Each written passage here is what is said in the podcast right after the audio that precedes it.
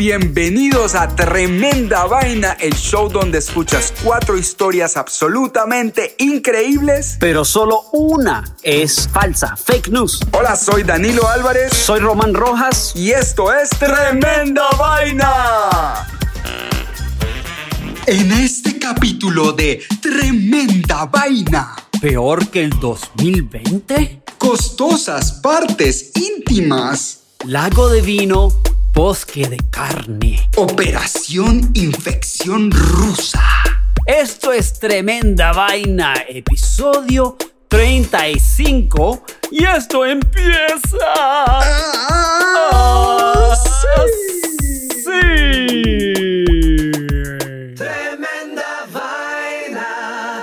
Amigo Danilo Álvarez, ¿cómo es? ¿Cómo estás, mi hermano del alma, Román Rojas, de vuelta en New York City? ¿Cómo estás, hermano? Muy bene, muy bene, molto bene. Ajá, ¿y Nueva York qué tal está? Ah, está mejorcito, eso sí, con las mascaritas, portándose bien, ya tú sabes, con cuidadito entonces. Con cuidadito. Bueno, hoy estamos estrenando nuevo formato, así es, nuevo formato de Tremenda Vaina. No vamos a revelar la historia falsa de la semana pasada o del último capítulo porque ya lo hicimos dentro del último capítulo. Entonces hoy vamos a revelar de ahora en adelante la historia falsa de este episodio al final de este episodio. Sí, señor. Y otra vez, como siempre, son cuatro historias. Una de ellas es falsa, aunque todas son increíbles. Y queremos saber si tú, nuestro querido oyente, eres capaz de descubrir la historia falsa, el fake news. Así es. Así que esto es Tremenda Vaina, episodio 35. Y esto empieza Así. Tremenda vaina. La primera historia de hoy, peor que el 2020. Bueno, querido amigo Danilo, ¿qué te parece el 2020 hasta ahora? Bueno, pues ha sido de los años peorcitos de los que yo me puedo acordar. Y para el mundo, colectivamente, realmente es el peor año. Para el mundo. Resulta que adivina que no es el peor año de la historia de la humanidad. ¿Puedes creer eso? Me muero por oír acerca de un año que fue peor que el 2020. Mira, el año 536 después de Cristo, según el historiador medieval Michael McCormick, él declaró que fue el comienzo de uno de los peores periodos para estar vivo, sino el peor año de la historia, Daniel. A ver. Mira cómo comenzó el añito 536, ¿ok? Empezó con una niebla inexplicable y densa que se extendió por todo el mundo y consumió a Europa. Oriente Medio y partes de Asia en la oscuridad las 24 horas del día durante casi dos años. No, no, no, no, no, no, no. Pero ¿de dónde venía eso, por Dios? Te cuento las consecuencias de este desastre. En consecuencias, las temperaturas globales obviamente se desplomaron, se fueron para abajo. Claro. Lo que resultó en la década más fría en más de 2000 años, Danilo. La gente se moría de hambre y de frío y las cosechas fallaron en Europa, África y Asia. No, pues claro, no les daba el sol. Ah, no, no había sol. desafortunadamente, el año 536 después de Cristo parecía ser solo el preludio de una mayor miseria. Este periodo causó un desastre económico enorme en Europa y en el año 541 después de Cristo, un brote de peste bubónica que provocó la muerte de casi 100 millones de personas y casi la mitad del imperio bizantino. No, no. ¿Okay? O sea que ese año realmente fue horroroso. Pero resulta... sí, suena bastante mal. Resulta que recientemente investigadores dirigidos por este señor McCormick, el historiador, y el glaciólogo Paul Majewski han descubierto que una erupción volcánica en Islandia a principios del año 536 provocó que cantidades increíblemente grandes de ceniza se esparcieran por gran parte del mundo, así creando esta gran oscuridad que duró dos años. ¿Ok? La, mira, esta erupción fue tan grande, parcero, que alteró el clima global y afectó negativamente los patrones climáticos y el cultivo en los años venideros. ¿Qué te parece? No, no, no, me parece horrible, Romano. O sea, esos manes sí tenían derecho a, a, a quejarse. Yo, pues, me he visto muy buenos programitas de televisión, o sea, sí, terrible no poder salir, pero la verdad, que yo te, sea, que yo te diga que, que hemos padecido de hambre, enfermedad y muerte de todas las cosechas, bueno, tampoco, o sea, que a eso más sí les tocó duro. Les tocó duro, y bueno, yo cuento esta historia no para deprimir a la, a la gente, sino realmente nada más hay que ponerse la mascarita, cuidarse, pero no puede coger sol, puede salir afuera, puede respirar Claro. aire fresco, pero esta gente no podía hacer eso durante dos años sin luz. No. Qué bueno no haber, estar vivo, haber estado vivo en el año 536. Bueno, para todo el que se está quejando, yo creo que ya se puede dar cuenta que no hay tanto de qué quejarse. Podía ser peor. Claro que yo no quiero decir eso mucho porque todavía quedan tres meses, así es que no digamos nada.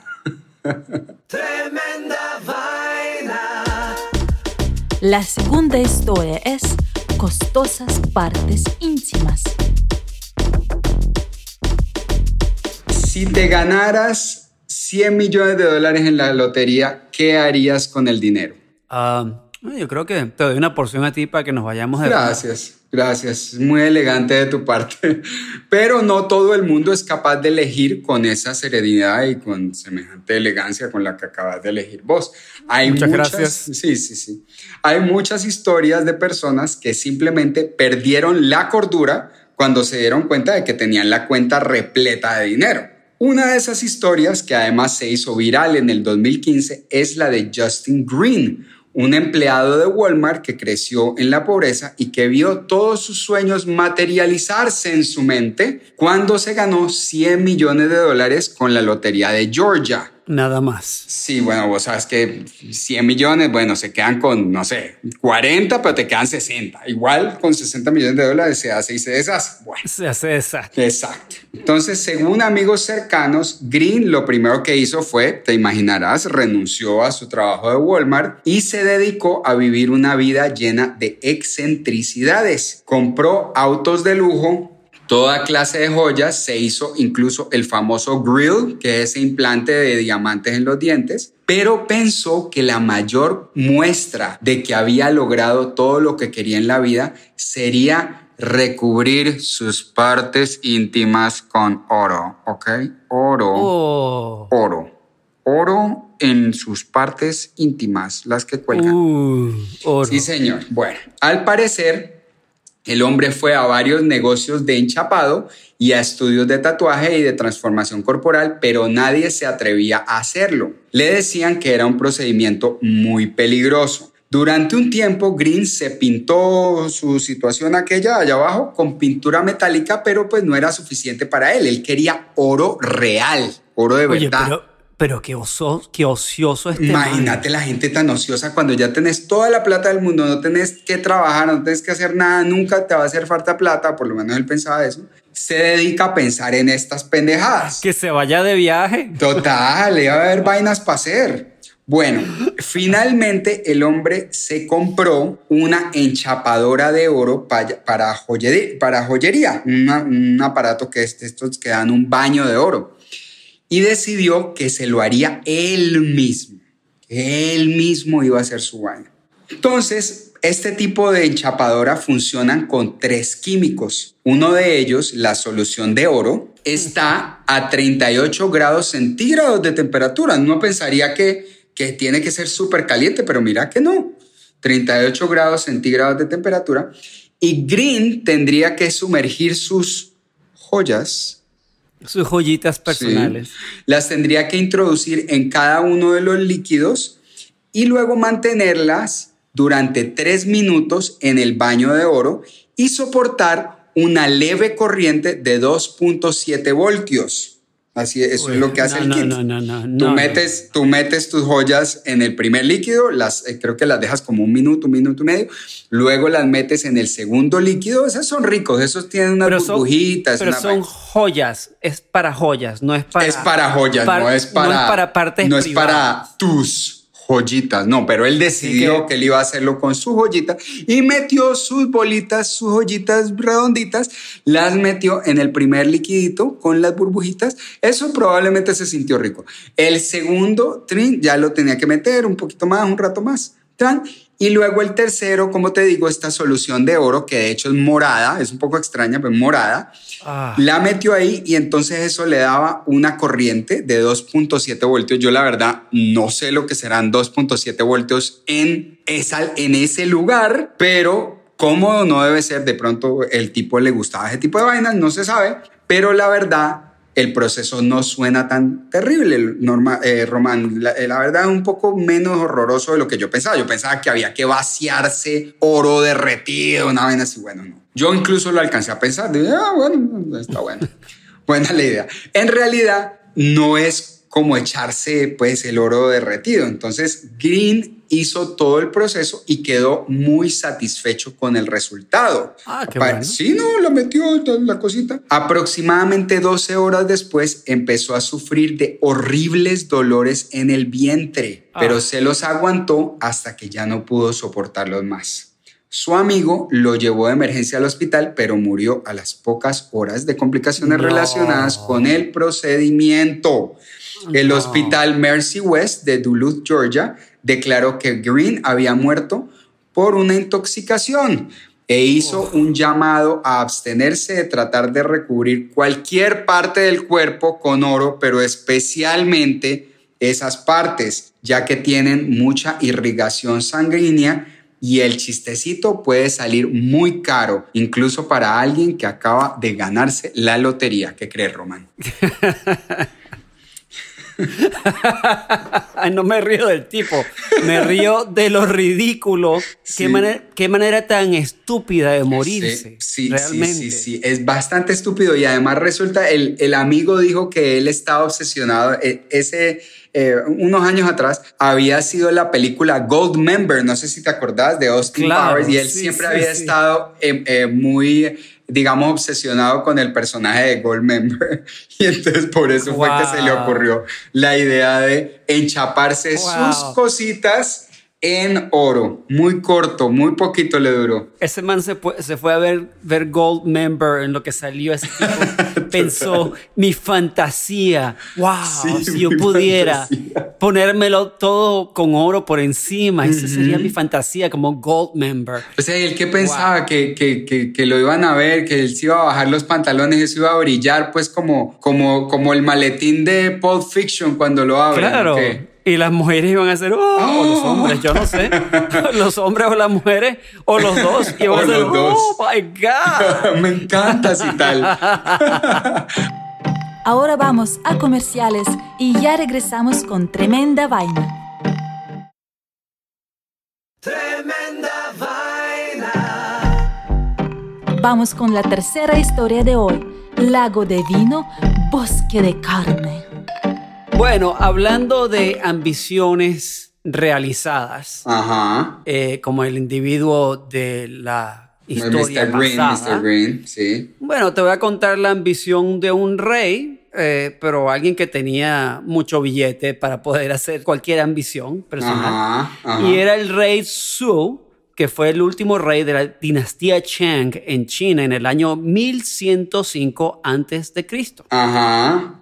Ok, él era el rey de una gran dinastía y bueno, disfrutaba ser rey, le encantaba y lo hacía de, de unas formas absolutamente increíbles, si me preguntas a mí. ¿no? Ajá. Su ordenó, una de las cosas que hizo, de las muchas, la construcción de un lago lleno de vino y un bosque en el centro del lago como una islita con carne en los árboles, árboles de carne. Carne, carne, como que Carne, un steak, carne. un pedazo de carne. Sí, pedazos de carne Mm. guindando del árbol en el centro, en una islita en el centro del lago de vino.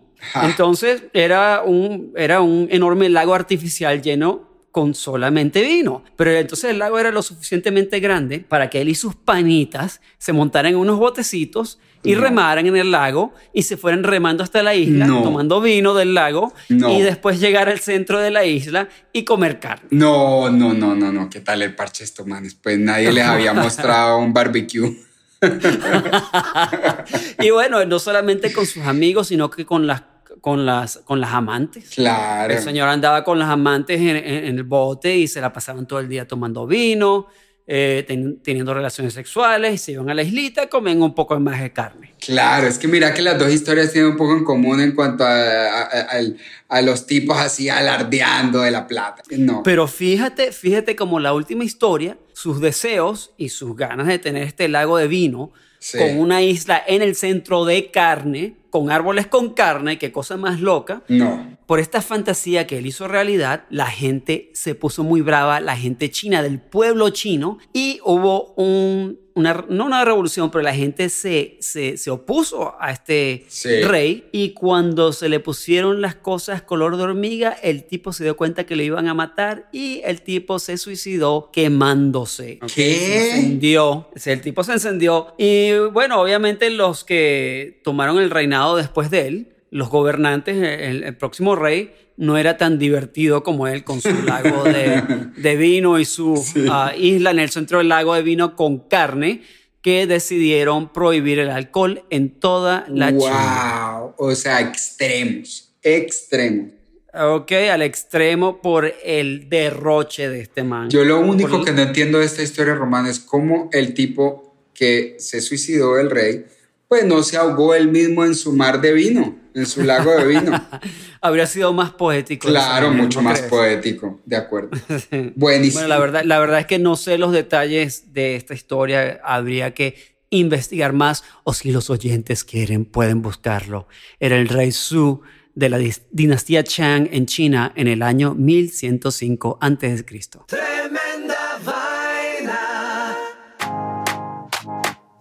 La última historia de hoy es Operación Infección Rusa.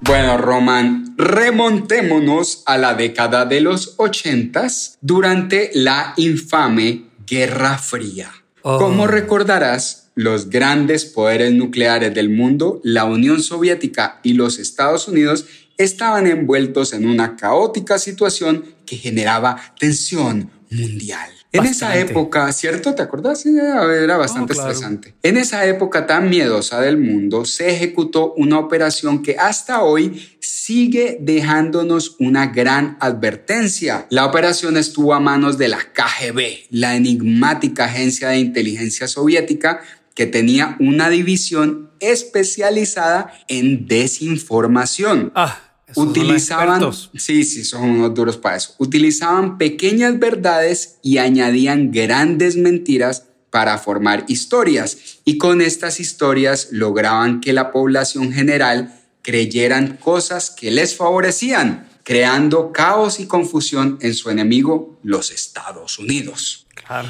Esta operación llamada Operación Denver tenía como objetivo hacer creer a la opinión pública que el VIH, es decir, el virus del SIDA, había sido creado en el Pentágono por el gobierno estadounidense para atacar a las poblaciones afroamericanas y LGBT. Wow. Por, más increíble que fuera esta idea, la KGB se encargaría de hacerla muy convincente y te voy a contar cómo lo hicieron, Román. Imagínate que empezaron con un artículo de prensa en India donde el diario prosoviético Patriot publicó en su primera página un artículo llamado El SIDA podría invadir a India. La misteriosa enfermedad fue causada tras experimentos en Estados Unidos. ¿Vos podés creer el descaro? Bueno, Brother, bueno el artículo citaba a un respetado científico americano quien escribió una carta al editor para advertirle de esta epidemia que venía para India, pidiéndole que no se publicara su nombre. Imagínate la vaina tan conveniente. El artículo luego fue citado por un semanario soviético en la Unión Soviética en 1985 y de ahí la noticia se divulgó en cientos de periódicos en todo el mundo. El mismo año, un biólogo alemán quien era secretamente pro-soviético, escribió un estudio de 47 páginas conocido como el reporte Seagal, defendiendo esa tesis de que el SIDA había sido creado en Estados Unidos. Recordemos que la Guerra Fría se extendió desde finales de la Segunda Guerra Mundial hasta 1991 cuando se disolvió la Unión Soviética. Y durante esa época el bloque del Este buscaba cualquier oportunidad para desprestigiar a los países occidentales y viceversa. La campaña buscaba engendrar sentimientos negativos contra las bases militares en otros países, incluso entre los americanos contra su propio gobierno. También pretendía que las organizaciones civiles pusieran presión sobre el programa de armas biológicas en los Estados Unidos, lo que le daría la delantera a la Unión Soviética en la creación de su propio arsenal. Imagínate la jugada tan estratégica. Dijo, ellos dijeron, aquí armamos un rollo gigante, las organizaciones le dicen al gobierno, hey, dejen de hacer estas cosas y nosotros nos adelantamos en la guerra biológica. Bueno, en 1997 el Departamento de Estado americano confirmó que el periódico Patriot había sido creado por la KGB en 1962 con la misión de desinformar. Y en 1997 el exdirector de la KGB, Yevgeny Primakov, admitió que el servicio de inteligencia ruso estaba detrás de los artículos periodísticos que inventaron la teoría. Sin embargo, según estudios, incluso en el año 2000, todavía el 35% de los afroamericanos, 22% de latinos y casi 9% de la población blanca en Estados Unidos seguía creyendo que el SIDA había sido creado por el gobierno, demostrando que las campañas de desinformación son una efectiva y malévola estrategia política para manipular a las masas. ¿Cómo te parece? Mira, esta es la historia más importante y yo estoy hablando seriamente aquí, ok, me voy, a poner serio. Esta es la historia más importante que se ha contado en Tremenda Vaina. Y después voy a decir por qué cuando revelemos la historia falsa. Tremenda Vaina. Yo no sé cuál es la historia falsa hoy. Eh, Danilo la está contando, no sé cuál es, pero yo quiero hablar acerca de esta última historia porque esta historia es súper importante, lo que has contado. Sí, ¿no? Sí, es sumamente importante y esto es el corazón de, de lo que Danilo dice, de que no te dejes meter la mentira. Así que vamos a revelar la historia falsa del episodio de hoy, de hoy ¿te parece? Me parece, vamos a revelarla, Román. Entonces, Danilo, la primera historia de, de hoy, para revelar cuál fue la, la falsa, fue peor que el año 2020. Correcto, acerca del año que fue peor del 2020 porque en realidad ese año sí fue un desastre. La segunda historia de hoy fue costosas partes íntimas. Sí, señor, la, la, la historia del tipo que se ganó la lotería y su obsesión era bañarse o enchaparse sus partes íntimas en oro para demostrar su billete y su plata. Carajo. Ok, la, la tercera historia fue Lago de Vino, Bosque de Carne. Así es, del emperador chino, que era un pedazo de loco que se construyó un lago de vino con una islita donde podía ir a comer carne. Los árboles estaban repletos de carne. Y la cuarta, opera, perdón, la cuarta historia fue Operación Infección Rusa. Exacto, del, del pajononón que se inventó la Unión Soviética para, hacer, para desprestigiar el gobierno americano, haciéndole creer al mundo que ellos habían creado el SIDA. Eh, redoblante de tremenda vaina para revelar la historia falsa de hoy. Y Ahí va. A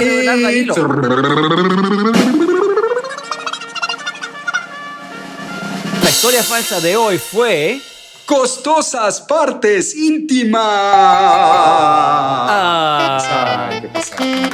Mira, ¿sabes cómo yo supe que esa era la falsa? ¿Cómo supiste? Por la cuarta historia, la operación infección rusa. Y te digo por qué.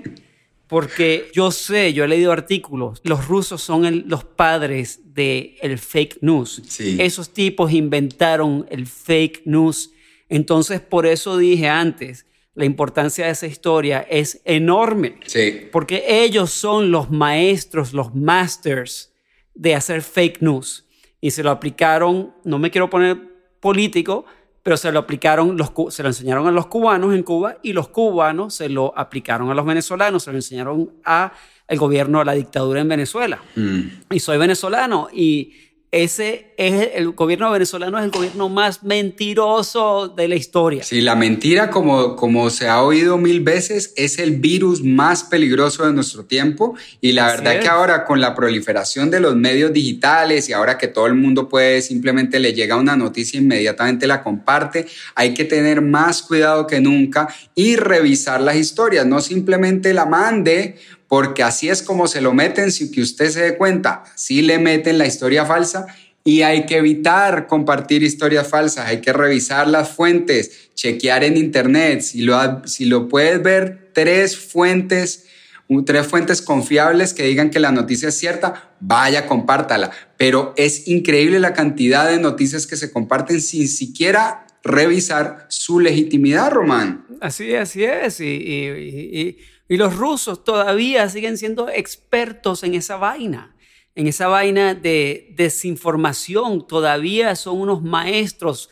Vladimir Putin, el dictador de Rusia, ese señor era el jefe de la KGB, de los que eran los masters de la desinformación. Ellos son los papás del fake news, mi gente. Sí, Así que no, no se la dejen meter. Acuérdense, como dice Danilo, chequen las historias. Que, que alguien le dice, no, que, el- que, tal cosa eh, le metieron unos, un líquido en la sangre, ahora hay unos robots dentro de la sangre que van a controlar a la humanidad.